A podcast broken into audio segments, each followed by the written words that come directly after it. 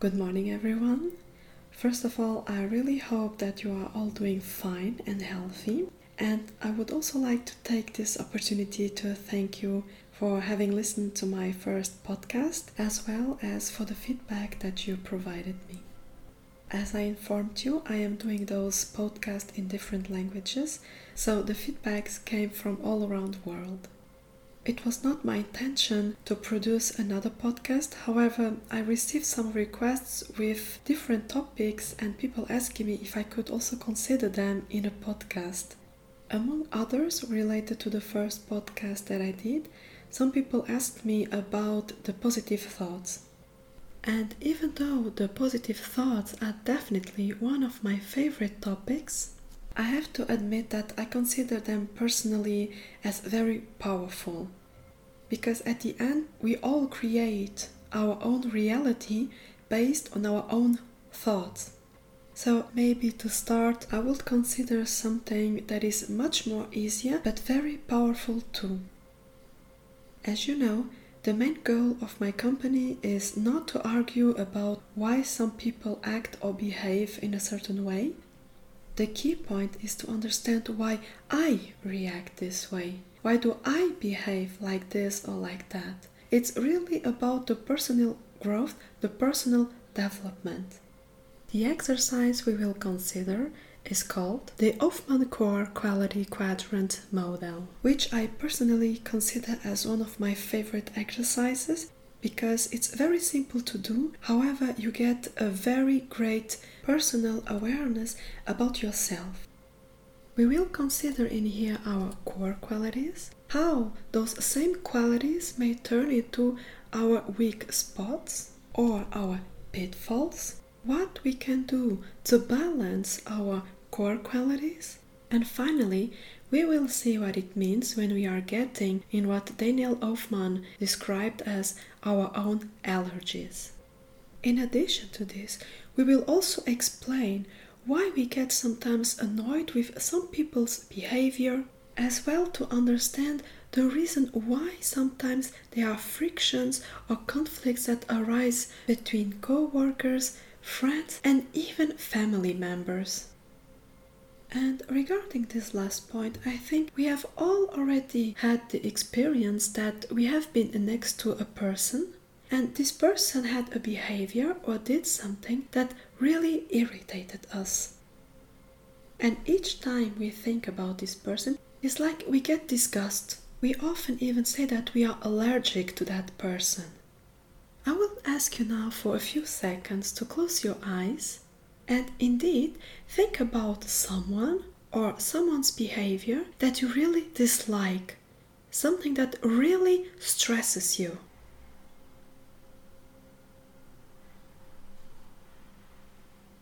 Interesting about this is that when I ask my clients to close their eyes and do this exercise, some of them get goosebumps, others very quickly shake their shoulders, and there are even some people where you can read what you see clearly on their face that they feel a certain disgust.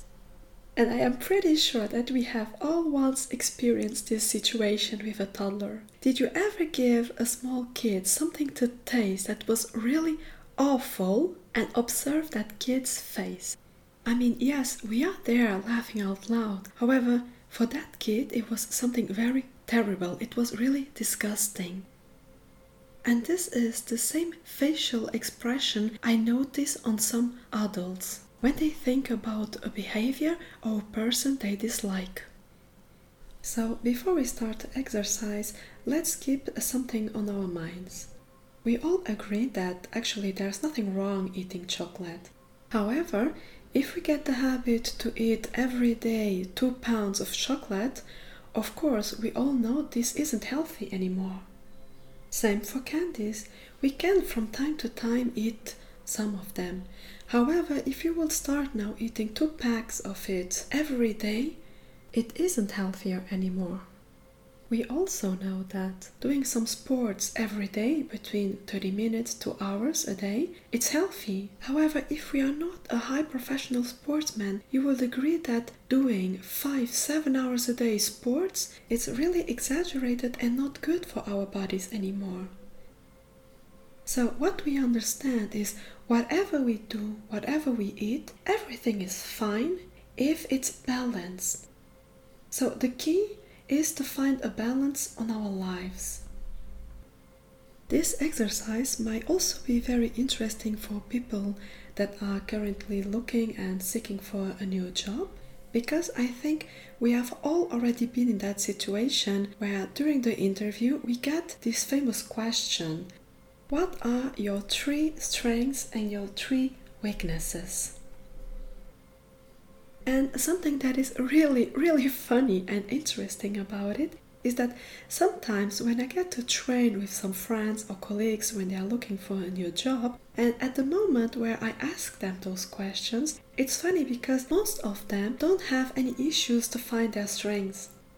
However, when it comes to the weaknesses, they sometimes don't know what to say and they clearly admit that they go to internet and do some researches to see if they can find at least three points that they will be able to mention during the interview.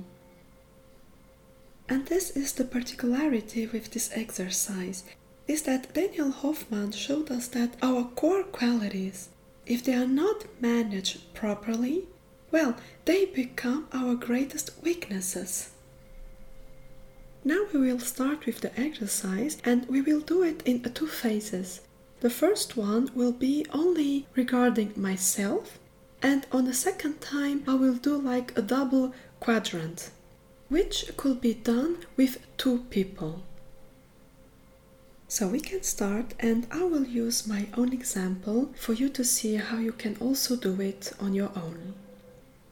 So let's assume that one of my core qualities is loyalty. And as I told you in the beginning, from everything we do, if it's not balanced, if we really overdo on something, it becomes unhealthy. And the same is with our qualities.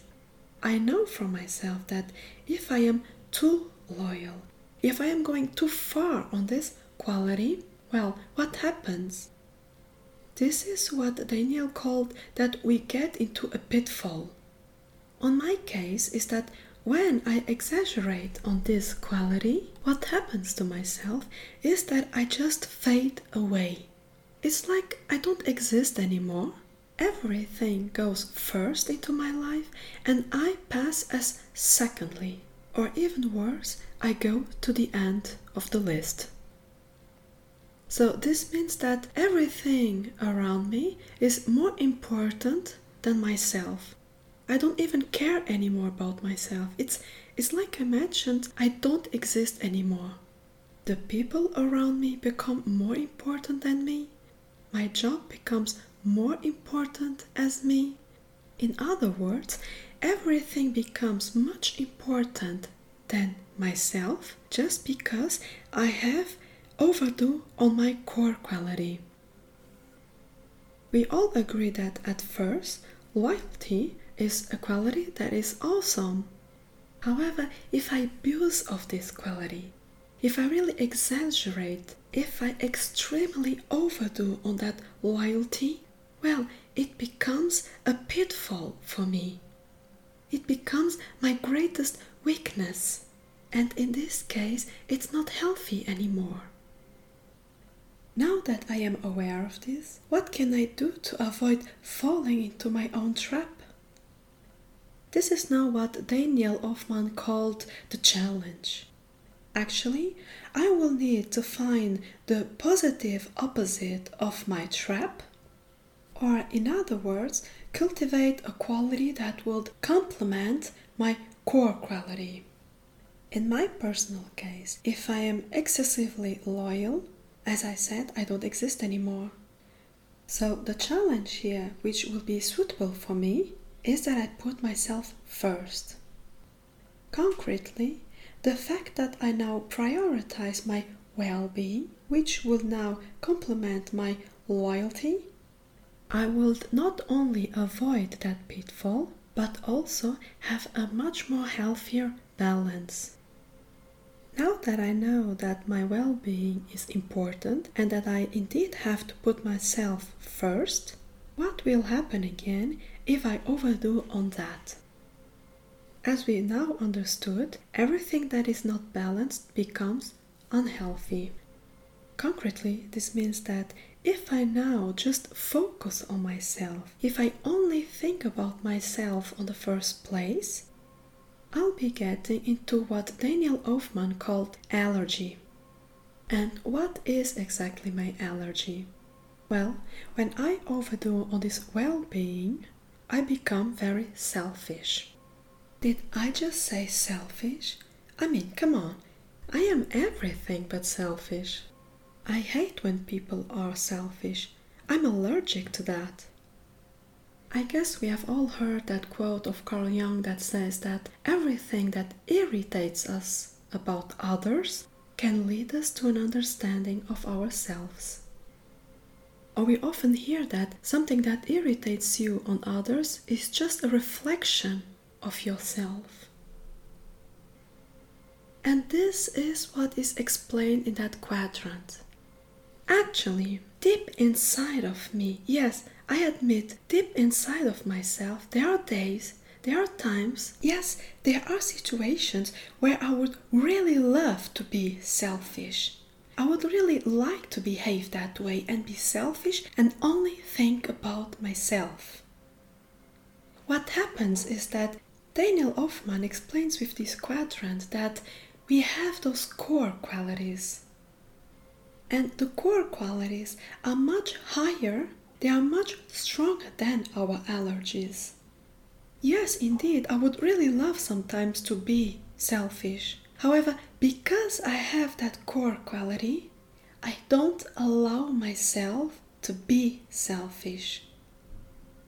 And here again, the positive opposite of being selfish is for me being loyal because being loyal is much more important to me. It's definitely part of my essence. And this is exactly what stresses me about other people. It's the fact that if they want to be selfish, they are selfish, and that's it. However, on my side, if I would like to be selfish, I don't allow it to myself. And this is what explains what irritates me about others.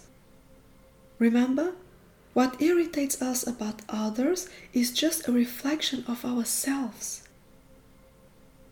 Do we understand the point?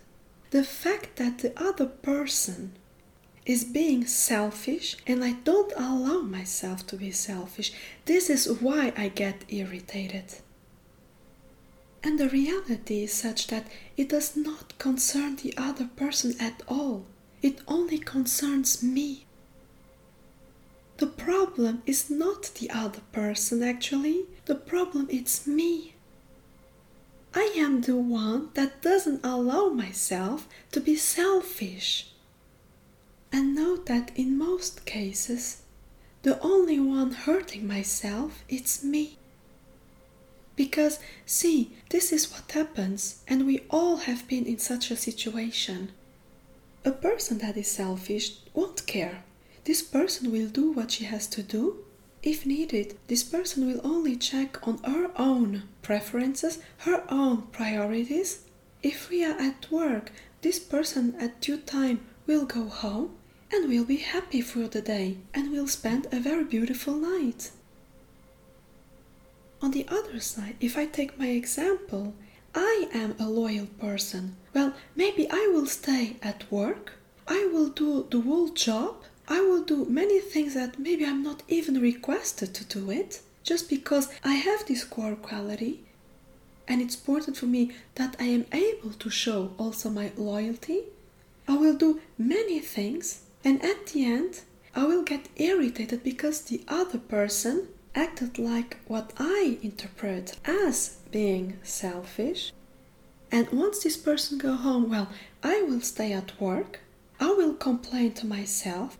I'll be thinking over and over again about this person's selfishness. And if it's necessary, I will go home. I will inform my whole family what terrible day I had and explain them on how selfish this one co-worker was and who knows at what time I will finally find a peaceful sleep.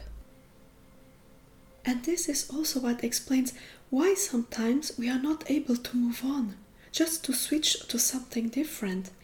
Because the issue, the conflict, is not with the other person, it's with ourselves. I am the only one who's not allowing myself to be selfish. I am responsible for that. And it's important to understand that we all have a part of responsibility on how we react to someone else's behavior. And once we understand this, we don't allow people's behavior to affect us anymore. Neither we take things personally. Now that we have considered those four steps on this core quadrant, how can we avoid to fall into our trap? And how do we avoid getting to our allergy? The key is the challenge. If we focus on adjusting our behavior by cultivating this complementary quality to our core quality, we will find a perfect balance and let the potential of our core qualities shine properly, no matter if you work it on your personal or professional area. You will clearly see the benefits of managing properly your qualities on a balanced way. Something that is very important to understand with this exercise is that it is very personal. This means that every word that I choose on my quadrant corresponds to myself. This means that every other person that will do the same exercise and maybe also with the same core quality, they might for sure have a different words on their pitfall, their challenge, and even allergy. And this because all human being is different. And as I mentioned, we all have our own meanings for every single word. We give every single word our own interpretation of what it means to us which is something also very important to keep in mind if we step into the second phase of this exercise. As I mentioned, we can do this exercise also with a second person. The main point is not to compel, neither force anyone to do it, no matter if it's a child, a young, or an adult person. The reason why I would also like to show you this quadrant for two people is because often I get some people that tell me, see, I have done this core quality quadrant. It's very interesting. Many things have changed in my life. It has become very useful. However, for some reasons, and I don't know why, I still get some frictions, some small little conflicts with some co workers, friends, and most of all, one or two family members, and I really don't know what to do. Here I will now explain to you what exactly causes those small conflicts between two people so that again we are able in the future to better manage some situations. So, for the second quadrant, I will still keep with my own quadrant, so this means my core quality is loyalty. My pitfall is that I clearly disappear, I fade away, I don't exist. My challenge here will be that I cultivate more well being, or in other words, give the priority to myself. And my allergy in here is the selfishness. And I am going to take here as example a friend of mine. So let's assume that her core quality is freedom. This is something that is really important to her. She loves to enjoy her freedom. She needs to feel that she daily lives her freedom out and it is part of her essence. As we mentioned before, what happens then when she exaggerates with this quality? She becomes very selfish because the only thing that matters for her is her freedom. She won't stay longer, she won't do overtime, she won't finish something that maybe she could have finished on that day. She will leave it for tomorrow because to her her freedom is more important than the loyalty that she has towards her co workers, her employer, or even the company.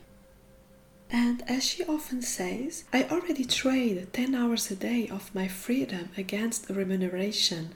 It is very precious to me, so I am not going to trade my freedom for any other hour. Because her freedom is so important to her, other people perceive her as being very selfish, that she only thinks about her and not even about her colleagues with whom she spends most of the day. Something very interesting is that actually her co-workers enjoy her company a lot because since she has this core quality of freedom, she's a person who's all the time in good mood. She is always happy. She never complains. You can really see that she lives her freedom. For this quality to become a potential from her side, she would actually need to find the positive opposite of this selfishness in order to balance her core quality. When I asked her what she thought that it could be on her personal case, she told me that she could indeed show some more interest. In her case, this would mean that if some co workers, friends, or even family members will need some help, she will take some precious time from her freedom and offer them some support. So, what happens again when my friend in this case starts showing not only some interest, but all of her interest? In her case, if she now starts to exaggerate, if she overstates on this quality, what happens to her? She will feel like she is in captivity. And what does this word mean to her? It means she doesn't exist anymore she will start giving up her freedom for all others and she won't exist. What does my friend consider as the positive opposite of being in captivity? For her, it means the total freedom. What I told you about this double quadrant is that we do it when we feel like between two persons a certain conflict or we feel these small little frictions coming up. When and why does it actually happen? All those small frictions, all those little conflicts come up when two people simultaneously find themselves in their pitfalls and in their allergy. In our cases, what does it mean? Remembering that my pitfall is that I fade away, I disappear. My allergy is that I become selfish. And on my friend's side, her pitfall is that she becomes selfish, and her allergy is that she feels like being in captivity, like she doesn't exist anymore. Now remember what I told you. Every single word has a different meaning to every single person. If I am excessively loyal, it's like I don't exist anymore because I put everyone else at first place. And this is exactly my friend's allergy. She hates to feel like she's being in captivity. It's like she doesn't exist anymore. She can't stand when people don't value their freedom. So if I'm exaggeratedly loyal, for her a synonym of captivity, of not existing. On the other hand, my friend's trap is that she becomes selfish which is exactly my allergy. What she considers as being her freedom, when exaggerated, I perceive her as being selfish. And this is because we are both on our trap and on our allergies, and those core qualities are not balanced. Here is exactly where frictions arises. We have all already once experienced this situation where we talk to someone, we use exactly the same word, nonetheless, we have the feeling that we don't understand each other. It's like we are both from two different planets. We don't understand what each other is talking about, however, we are using the same words. And this is how I explain because each of us has its own interpretation of every single word.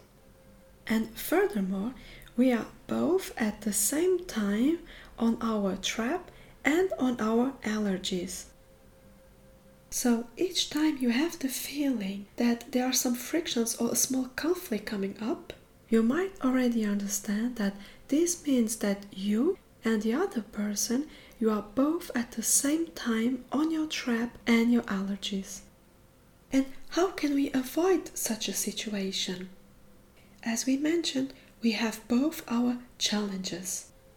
If both of us work on our challenges, if we adjust our behaviors by cultivating this complementary quality, those frictions or small conflicts do not even have to be. For sure, as I mentioned, none of us can force anybody else to do this exercise. However, what's for sure is that if only one of us already understands what's behind our core quality, our trap, our allergies, this will significantly reduce a lot of stress. And therefore, also, I really appreciate this exercise because no matter if it is in a personal or professional area, you will definitely notice an improvement in your daily life. You will become more aware about your core qualities and how to master them to their potential. You will also not take anymore all situations or other people's behavior personally and therefore enjoy a much more serene daily life as well as to all job seekers as i mentioned in the beginning there is no need anymore for you to spend hours on internet looking for keywords or weak points that will perfectly match into your personality. Now you know. Once you figure out your core qualities if they are not properly balanced you will also be able to figure out which are your weak points. Of course when i present this topic during a workshop I am much more able to go deeper into the subject, more in details, because I have much more time. Here, my main goal was really to provide you an example and also the necessary tool for you to do this exercise on your own, and in the meantime, be able to make your life easier and more manageable. I really hope that you enjoyed this podcast. I would really like to thank you for your time and also for listening to it. If you know someone that could benefit themselves from this exercise and this podcast, feel free to share with this person. I wish you all a wonderful day. Take care of yourself and thank you very much. Bye.